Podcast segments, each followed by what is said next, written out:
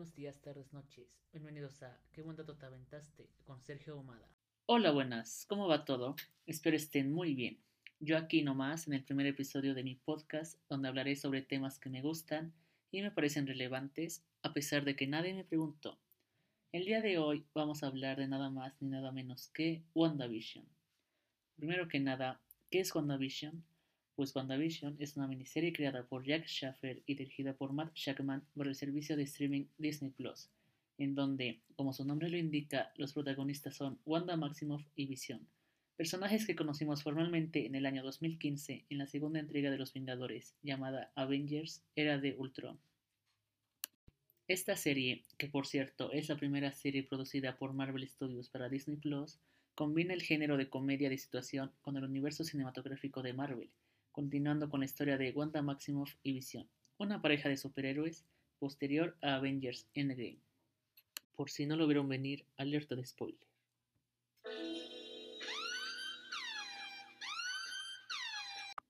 Wanda Maximoff es una ciudadana nativa de Sokovia, un país europeo ficticio, quien es la hermana menor, por 12 segundos, de su hermano gemelo Pietro, Ambos fueron voluntarios para participar en experimentos usando la gema de la mente supervisados por el barón Stroker, un líder de Hydra. Wanda obtuvo habilidades telequinéticas mientras que su hermano obtuvo supervelocidad. Con la caída de Hydra, la cual realmente no cayó, para más información ver agentes de SHIELD, los gemelos se unieron a Ultron para vengarse de Tony Stark, ya que lo culpaban por la muerte de sus padres. Pero finalmente decidieron cambiar de bando y unirse a los Vengadores para evitar que Ultron cometiera su plan de extinción mundial. Durante la batalla, su hermano Pietro pereció a manos de Ultron, salvando a Ojo de Halcón, dejando a Wanda como única sobreviviente de su familia, por lo que decidió permanecer como miembro de los Vengadores. Por su parte, Visión es un sintesoide, es decir, un androide con un cuerpo sintético, hecho de vibranium, creado por Ultron junto con la doctora Helen Cho, usando la gema de la mente para darle vida. Sin embargo, los Vengadores robaron el cuerpo y Tony Stark y Bruce Banner lo cargaron con la interfaz de Jarvis, una inteligencia artificial creada por Tony Stark, y con la ayuda de Thor sobrecargando la cámara de contención, se dio vida a Visión, nombrada así debido a que apareció en una visión que tuvo Thor acerca de las gemas del infinito y el plan de Ultron. Visión ayudó a los Vengadores a detener a Ultron y salvó la vida de Wanda, quedándose así como un miembro de los Vengadores. Un año después de la batalla de Sokovia, Wanda salvó al Capitán América del ataque de Crossbones, que detonó una bomba que tenía puesta en su chaleco, provocando la muerte del villano y de docenas de personas inocentes en un hospital, haciendo sentir a Wanda responsable de lo sucedido. Este evento fue la gota que derramó el vaso, provocando que el gobierno creara los acuerdos de Sokovia, los cuales demandaban que el gobierno tendría el control total de los individuos superpoderosos. Esto provocó una guerra civil entre los Vengadores, con Wanda del lado del Capitán América y con Visión del lado de Iron Man, provocando un enfrentamiento entre ellos a pesar de haber creado un fuerte vínculo. Dos años después, Wanda y Vision se reconciliaron, comenzando a vivir juntos en Europa, manteniendo una relación romántica, la cual fue interrumpida por la Orden Oscura, un equipo alienígena comandado por Thanos, quien buscaba la gema de la mente que daba vida a Visión. Durante este primer encuentro, Visión quedó herido de gravedad por el ataque sorpresa de Corvus Glaive y su arma. Wanda y Visión, con ayuda de Steve Rogers, Viuda Negra y Falcon, fueron a buscar ayuda a Wakanda para remover la gema de la frente de Visión sin necesidad de que muriera. Tristemente, los esfuerzos fueron en vano, ya que Thanos ya había conseguido cinco de las seis gemas del infinito, por lo que Visión pidió a Wanda que destruyera la gema, ya que ella era la única con el poder para hacerlo, ya que los poderes de Wanda vinieron de la misma gema. Así que Wanda, entre lágrimas, destruyó la gema de la mente y con esto a su amado. Pero Thanos, empeñado en eliminar a la mitad de la vida del universo, usó la gema del tiempo para retroceder la muerte de Visión y recuperar la gema intacta, provocando así que Visión muriera dos veces, todo siendo presenciado por Wanda, quien posteriormente moriría por efectos del chasquido de Thanos. Cinco años después de estos eventos, en el año 2023, los Vengadores sobrevivientes pudieron deshacer el chasquido de Thanos, trayendo de vuelta la vida a la mitad de la gente que había desaparecido en 2018, trayendo de vuelta a Wanda, pero no a Visión. Y aquí es donde se ubica esta historia, algunas semanas después de la resurrección de Wanda. El universo cinematográfico de Marvel se ha ido dividiendo por fases a lo largo del tiempo, comenzando en 2018 con el estreno de Iron Man y acabando en 2012 con el estreno de Los Vengadores. La fase 2 comenzando en 2013 con el estreno de Iron Man 3 y acabando en 2015 con el estreno de Ant-Man, el hombre hormiga. Y la fase 3, comenzando en 2016 con Capitán América Civil War y acabando en 2019 con el estreno de Avengers Endgame. Y se planeaba que la fase 4 comenzara en 2020 con el estreno de Viuda Negra. Sin embargo, pues todos sabemos lo que pasó, así que la fase 4 no empezó sino hasta 2021 con el estreno de WandaVision. Personalmente, WandaVision ha sido hasta ahora todo lo que esperaba, ya que desde un inicio se nos había dicho que la serie tomaría elementos de comedias situacionales de época, desde los años 50 hasta la actualidad. Y me parece que fue llevado muy bien, a pesar de que puedo entender por qué a la gente no le llamó la atención desde el inicio, ya que el primer episodio es una especie de tributo al show de Dick Van Dyke, el cual yo nunca vi y creo que realmente nadie de mi generación o una generación pasada haya visto. Así que tal vez las referencias que quisieron poner en ese episodio fueron pues un poco dejadas de lado. Sin embargo, en el siguiente capítulo tampoco hubo mucha acción, que creo que es lo que la gente esperaba desde el inicio, pero este capítulo nos dejó con una especie de cliffhanger de Wanda embarazada y cambiando de blanco y negro a color, ya que habíamos pasado a la década del 70, dejándonos muchas dudas, ya que había objetos que a pesar de que todo estaba en blanco y negro, tenían color, y un personaje misterioso llamando a Wanda por un radio preguntándole quién le había hecho esto, lo cual nos hizo generarnos muchas preguntas las cuales fueron resueltas hasta el episodio 4, del cual hablaremos más adelante. En el episodio 3 vemos cómo Wanda y Vision se preparan para su embarazo, el cual resultó ser muy acelerado, ya que al final del episodio tenemos el nacimiento de los gemelos de Wanda y Vision, llamados Tommy y Billy. En este episodio también vemos cómo Wanda descubre que hay una infiltrada en su nueva realidad y decide expulsarla con sus poderes, lo cual nos revela que esta infiltrada era en realidad una agente de SWORD. También cabe destacar que en este episodio Vision se empieza a hacer muchas preguntas, ya que ha notado situaciones extrañas que no deberían de pasar. Pero para esto, Wanda rebobina el tiempo para evitar todas estas imperfecciones en su vida de ensueño. Pero a lo largo del capítulo vemos cómo Vision sigue topándose con eventos extraños que lo hacen dudar sobre qué está pasando. Uno de ellos es cuando su vecino está podando sus arbustos y luego empieza a cortar la valla que delimita su propiedad como si fuera algo súper normal. A pesar de que Visión se lo recalca, él lo sigue haciendo, pero Visión pasa de largo. Para el episodio 4 quitan toda la temática de las comedias para tomar un aire un poco más familiar a lo que nos tenía acostumbrado Marvel en las películas, trayendo personajes de tres películas totalmente distintas entre sí, siendo la primera Mónica Rambeau, quien era la hija de la amiga de la Capitana Marvel, a quien vimos por primera vez en 2019, también trayendo de vuelta al agente Jimmy Woo, un agente del FBI que era el encargado de custodiar a Scott Lang. A él lo vimos por primera vez en 2018 en la película de El hombre hormiga y la avispa, y finalmente trayendo de vuelta a Darcy Lewis, una astrofísica que conocimos en 2011 en la película de Thor. Este episodio trata de resolver algunas dudas sobre lo que está pasando en la serie, sin embargo sigue siendo una incógnita realmente qué es lo que en realidad sucede.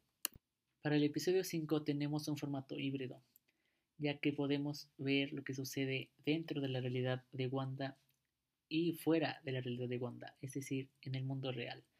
Esto siendo distinguido por el cambio de aspecto de imagen de la serie, ya que, como sabemos, en los años 80 y anteriores, la televisión no tenía las mismas capacidades que tenemos ahora, por lo tanto la imagen era mucho más reducida. Y esto me pareció una atención al detalle muy buena, ya que se nota que hicieron su investigación y le pusieron mucho esfuerzo a esta serie. Como les decía, en el episodio 5, Wanda empiezan con su vida de padres. Sin embargo, Visión sigue sospechando del comportamiento de los vecinos. Y entonces es cuando encara a Wanda sobre qué es lo que está pasando en la realidad y comienzan a discutir. Sin embargo, la discusión se ve interrumpida por alguien que toca la puerta. Visión piensa que todo ha sido obra de Wanda. Sin embargo, Wanda le dice que ella no sabe quién es y que ella no lo hizo. Atiende la puerta y descubrimos que es nada más ni nada menos que su hermano muerto, Pietro. O bueno, algo así. Fue algo muy confuso, la verdad. ¿Por qué fue confuso? Bueno, porque no fue interpretado por el actor que interpretó a Pietro en la era de Ultron, quien es Aaron Taylor Johnson. Sin embargo, fue interpretado por el actor que interpretó a Quicksilver en las películas de X-Men, que hay que destacar son un universo separado al universo de Marvel. Así que hubo mucha especulación de que era la entrada del multiverso, ya que todos pensaban que era pues el Pietro de la película de los X-Men. Sin embargo, no podía ser el mismo, ya que en las películas de X-Men se le conoce como Peter Maximoff, no Pietro Maximoff. Y más adelante se descubre la identidad, o bueno, algo así, de este personaje. El episodio 6 toma inspiración de comedias de los 90 y los 2000. Y este episodio me encantó ya que tiene temática de Halloween y podemos ver a Visión y a Wanda con sus trajes clásicos de los cómics. Aunque en esta realidad, ya que los cómics no existen, se dice que Wanda está disfrazada de una adivinadora socoviana y Visión está disfrazado de un luchador mexicano. Y pues sí, la verdad se parece a Mamalucha. Hubo muchos memes al respecto. Y aparte de esto, también podemos ver a este Quicksilver con su traje clásico y a los gemelos que, bueno, en los cómics son Speed y Wiccan respectivamente, también con una especie de alusión a sus trajes de los cómics. Este episodio fue un descontrol total ya que Visión se aleja de Wanda para investigar qué es lo que está pasando en Westview y descubre que hay una especie de domo cubriendo el pueblo y al momento de salir se empieza a desintegrar, lo que nos dice que solo puede estar vivo dentro de la anomalía, no fuera. Lo cual me deja pensando si para el final de la serie Visión morirá o hallarán alguna forma de traerlo de vuelta a la vida. Pero hablaremos de eso más adelante.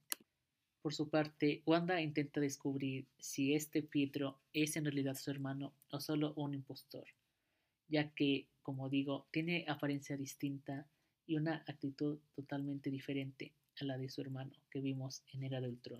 En un momento podemos ver cómo los gemelos desarrollan sus habilidades, siendo Tommy el primero en desarrollar su supervelocidad igual a la de su tío Pietro, mientras que Billy tarda más en desarrollar sus habilidades telequinéticas iguales a las de su madre Wanda. Entonces es aquí cuando Billy tiene una especie de visión, vaya, de que su padre está en peligro y le advierte a su madre para que haga algo y lo ayude. Es en este momento en el que Wanda decide expandir los límites del el Hex, que es como se le conoce a la anomalía en la serie, para salvar a Visión, provocando así que altere más parte de la realidad del pueblo, incluso atrapando a algunos agentes de SWORD, los cuales fueron convertidos en payasos, y otros miembros del circo, ya que su campamento militar fue transformado en un circo al entrar a la realidad de Wanda, atrapando también a la doctora Louise, a quien no se nos mostró en qué había sido convertida al momento de entrar al Hex, sin embargo, lo descubriríamos en el siguiente episodio. Aunque realmente no, no fue nada emocionante. Así que no hay mucho suspenso en eso. Por su parte, Mónica Rambeau y Jimmy Gu fueron a recoger un vehículo encargado a una amiga de Mónica que los ayudaría a atravesar el Hex con protección y seguridad, ya que éste había alterado las células de Mónica a un nivel molecular, ya que ella había entrado simplemente sin protección, siendo absorbida por la anomalía, y a la vez, al ser expulsada por Wanda, tuvo que atravesar igual la barrera, lo cual modificó sus células dos veces. Para el episodio 7, que ya está más enfocado en sitcoms de la actualidad, como The Office o Modern Family, que son comedias en donde se rompe la cuarta pared y hablan a la cámara, vemos como Wanda empieza a tener un descontrol de la realidad, ya que hay diferentes objetos que empiezan a cambiar entre sus variantes de las décadas anteriores. En este episodio, Vision logra despertar a Darcy para que le cuente todo lo que había pasado con él antes de Westview, ya que Visión no tenía recuerdos ninguno de su muerte ni de quiénes eran los Vengadores. Así que Darcy tuvo que contar que Wanda tuvo que verlo morir dos veces, por lo cual Visión entendió el sufrimiento por el que su esposa había pasado. También cabe destacar que el vehículo de Mónica para atravesar el Hex no funcionó, por lo que Mónica decidió entrar por tercera vez al Hex sin protección lográndolo y desatando sus poderes. Esto siendo una referencia a que en los cómics Única Rambo es una superhéroe que tiene poderes parecidos a los de Capitana Marvel. Es más, ella fue la primera Capitana Marvel en los cómics. Sin embargo, con el tiempo obtuvo varios alias superheroicos, llegándose a llamar Pulsar, Spectrum y Fotón, lo cual fue referenciado en la película de Capitana Marvel, siendo este el alias de su madre. Y si no me equivoco, me parece que ya está confirmada para aparecer en la secuela de Capitana Marvel, lo cual será muy interesante ya que en la serie se nos ha planteado que Mónica ya no tiene esta relación amistosa con Carol Danvers. Así que a mí me interesa mucho ver cómo se desarrolla su personaje ahora con poderes y con esta nueva relación que tendrá con Carol.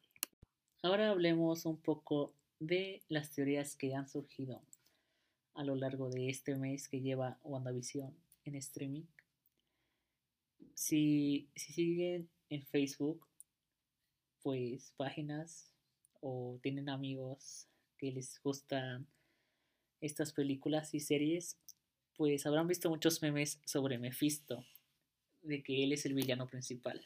Sin embargo, en este episodio 7 se nos reveló que no es nada más ni nada menos que Agatha Harkness, quien en la serie es interpretada por Catherine Hahn, que me parece una muy buena actriz, me encanta cómo ha llevado el personaje, que al inicio se nos presentó como Agnes para mantener este suspenso. Aunque bueno, aunque suene mamador, ya lo veía venir de que ella sería Agatha Harkness y mucha gente ya lo veía venir, pero bueno, igual fue como una gran revelación y luego fue como, ¿por qué? ¿Por qué me sorprendo? Esto ya lo sabía, lo cual habla muy bien de la interpretación de la actriz. Y luego aparte nos la presentan con un número musical buenísimo, la canción es muy pegajosa, tanto en inglés como en español, así que simplemente no podemos odiar tanto a Agatha, a pesar de que he estado manipulando a Wanda durante toda la serie. Sin embargo, queda la duda de si ella ha estado actuando sola o si ha estado siendo manipulada ella también o ayuda a una fuerza mágica que aún no conocemos. ¿Cuáles son las mejores apuestas? Bueno, todo apunta a Mephisto, ya que en los cómics es así lo que sucede, ya que los hijos de Wanda son restos de su alma. Entonces, pues bueno, es una, una cosa muy loca, la verdad. Sin embargo, también existe la teoría de que el villano es Nightmare. Nightmare es un demonio que recibe poder de las energías psíquicas de las mentes subconscientes de los seres que sueñan.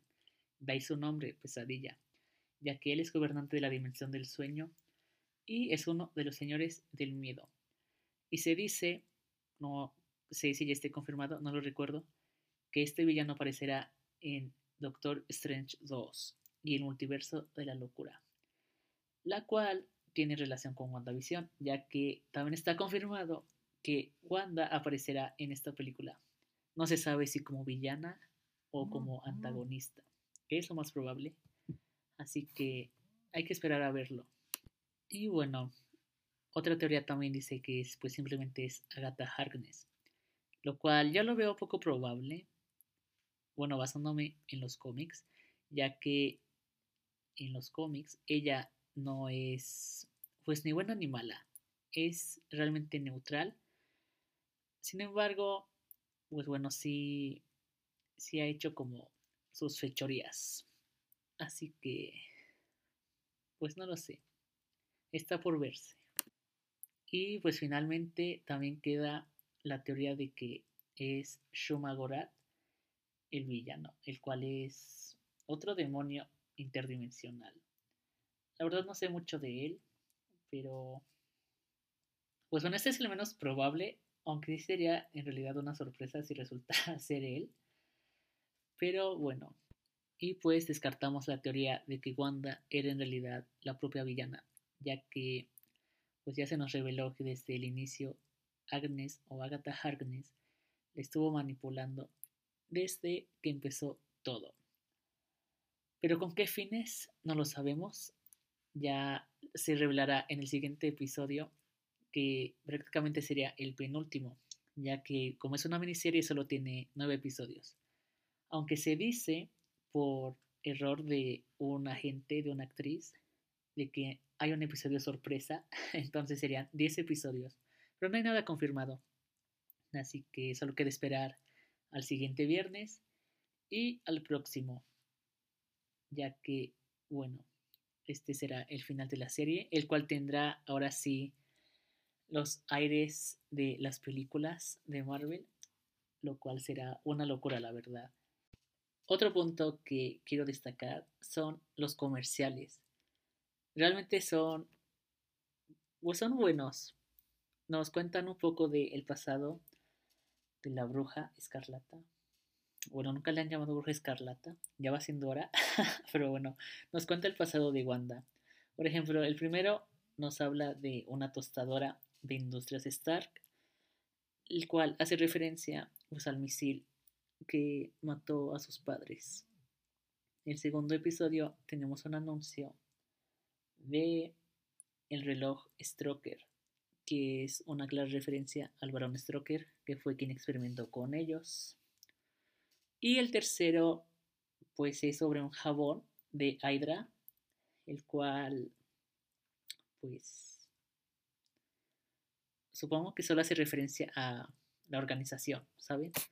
Aunque dicen, y puede ser, y espero que sí, es una referencia a Agentes de Shield, que es una serie que se estrenó en 2013, si no me equivoco, posterior a Los Vengadores que nos lleva a las aventuras del agente Coulson y un equipo de agentes de Shield. Y bueno, en la temporada 4 se hace mención de un jabón de Hydra que controla a la gente. Claro, esto en, en una realidad alterna. Muy curioso también, ya que pues son tramas parecidas a lo que está pasando en WandaVision. Pero bueno, quién sabe. Y bueno, estamos hablando de los anuncios, ¿cierto? A ver, seguía el anuncio 4, que será en el episodio 5, que es de las toallas de lagos, que la verdad se me hizo como que algo muy feo, o sea, hicieron, no sé, se pasaron, porque, pues bueno, hace referencia al accidente que provocó Wanda en Civil War y no sé, siento que, que se pasaron, la verdad. Ya que al final dicen, para los accidentes que no quisiste provocar. Pero bueno. Y ese fue el último anuncio que fue como que me hizo sentido, ya que el siguiente fue el de los noventas, que fue en stop motion, y ese un tiburón que le da yogur a un niño que está en una isla desierta. Y luego el niño se muere de, hambre porque no puede abrir el yogur. No sé, se me hizo como que súper, súper bizarro, no sé. Y pues bueno, no, no me queda en claro de qué trata. Aunque, bueno, pues ya saben, la gente dice que el tiburón es Mephisto y que el yogur que se llama Yo Magic, pues es la magia que Mephisto le está dando a Wanda, que sería el niño. Pero pues quién sabe, la verdad, no, no me convence. Y pues bueno, ya el, el último episodio del capítulo 7 nos habla de pastillas de, para la depresión, que se llaman Nexus, las cuales pueden hacer referencia a dos cosas. Una es que en los cómics Wanda es un ser nexo, es decir, una persona que puede alterar la realidad, o al nexo de, todos, de todas las realidades, que pues es la puerta hacia el multiverso. Pero bueno, sea como sea, tiene relación con Wanda. Eso es lo que sabemos. Y bueno, hablemos de las intros y los easter eggs que tenemos en WandaVision, o al menos los más relevantes. Me gusta mucho que hayan hecho intros al estilo de, de las comedias de esos tiempos para cada capítulo. Es como que un detalle muy, pues muy especial. A mí me gustó. La primera, pues me encanta la canción, no sé, me fascina. Es como que, no sé, muy romántica. Pero pues no hay mucho ahí que sea relevante realmente. Es en el episodio 2, donde en la intro, que es un tributo a Hechizada, es una intro animada, donde podemos ver dos referencias a los cómics. La menos relevante pues es la de la vaca boba, que es una vaca antropomórfica que fue creada por el alto evolucionador y que cuidó, cuidó, y que cuidó a Wanda y Pietro de niños en los cómics, claramente. Y la segunda es de que en un fotograma se puede apreciar entre el techo y el piso de la casa de Wanda que está el casco de El Segador, que bueno, es un villano de Hydra en los cómics que tiene relación con la historia de WandaVision. Pero bueno, es una historia muy larga. Tal vez pues lo diga luego. o no. Bueno, en resumidas cuentas, es hermano de quien le dio vida a Visión, el hombre maravilla. Y pues sí, así de corto. Para no hacer tan largo esto que ya creo que ya va a durar mucho. Pero bueno. Entonces sería interesante. O sea, es, es muy interesante que nos hayan puesto esa referencia ahí porque. O sea, nos querrá decir algo. Significará que el segador es en realidad el villano de la serie. O el segador será Ralph, el esposo de Agnes, que no se nos ha presentado. No sé. Tiene. hay muchas posibilidades. Aunque tal vez sí sería ya muy repetitivo de que fuera un agente de Hydra o así, como en los cómics, ya que Hydra ha sido protagonista de, bueno, antagonista de Marvel en las películas por ya bastante tiempo, así que pues estoy esperando que sí, pero que no. Ya veremos cómo se desarrolla. Y bueno, los demás intros creo que no tienen realmente como referencias a los cómics al menos, que ya no, yo haya notado. Pero pues eh, tampoco me gustaron realmente. El del episodio 3, pues está bien, pero pues no, no, no me gustó mucho. El del episodio 5, pues me gustó la, la canción y la forma en la que ponen a los personajes de bebés a visión, que no sé, algunos les perturbó al parecer, según vi en Facebook y así. Pero bueno, estuvo gracioso. Y el sexto creo que es el que más le ha gustado a la gente, ya que pues es una referencia a Malcolm el del medio. Y pues sí, está, está padre. Sí me gustó ese intro. Y bueno, el del capítulo 7 está muy pues minimalista. Este ya no tiene pues letras, solo tiene como musiquita así.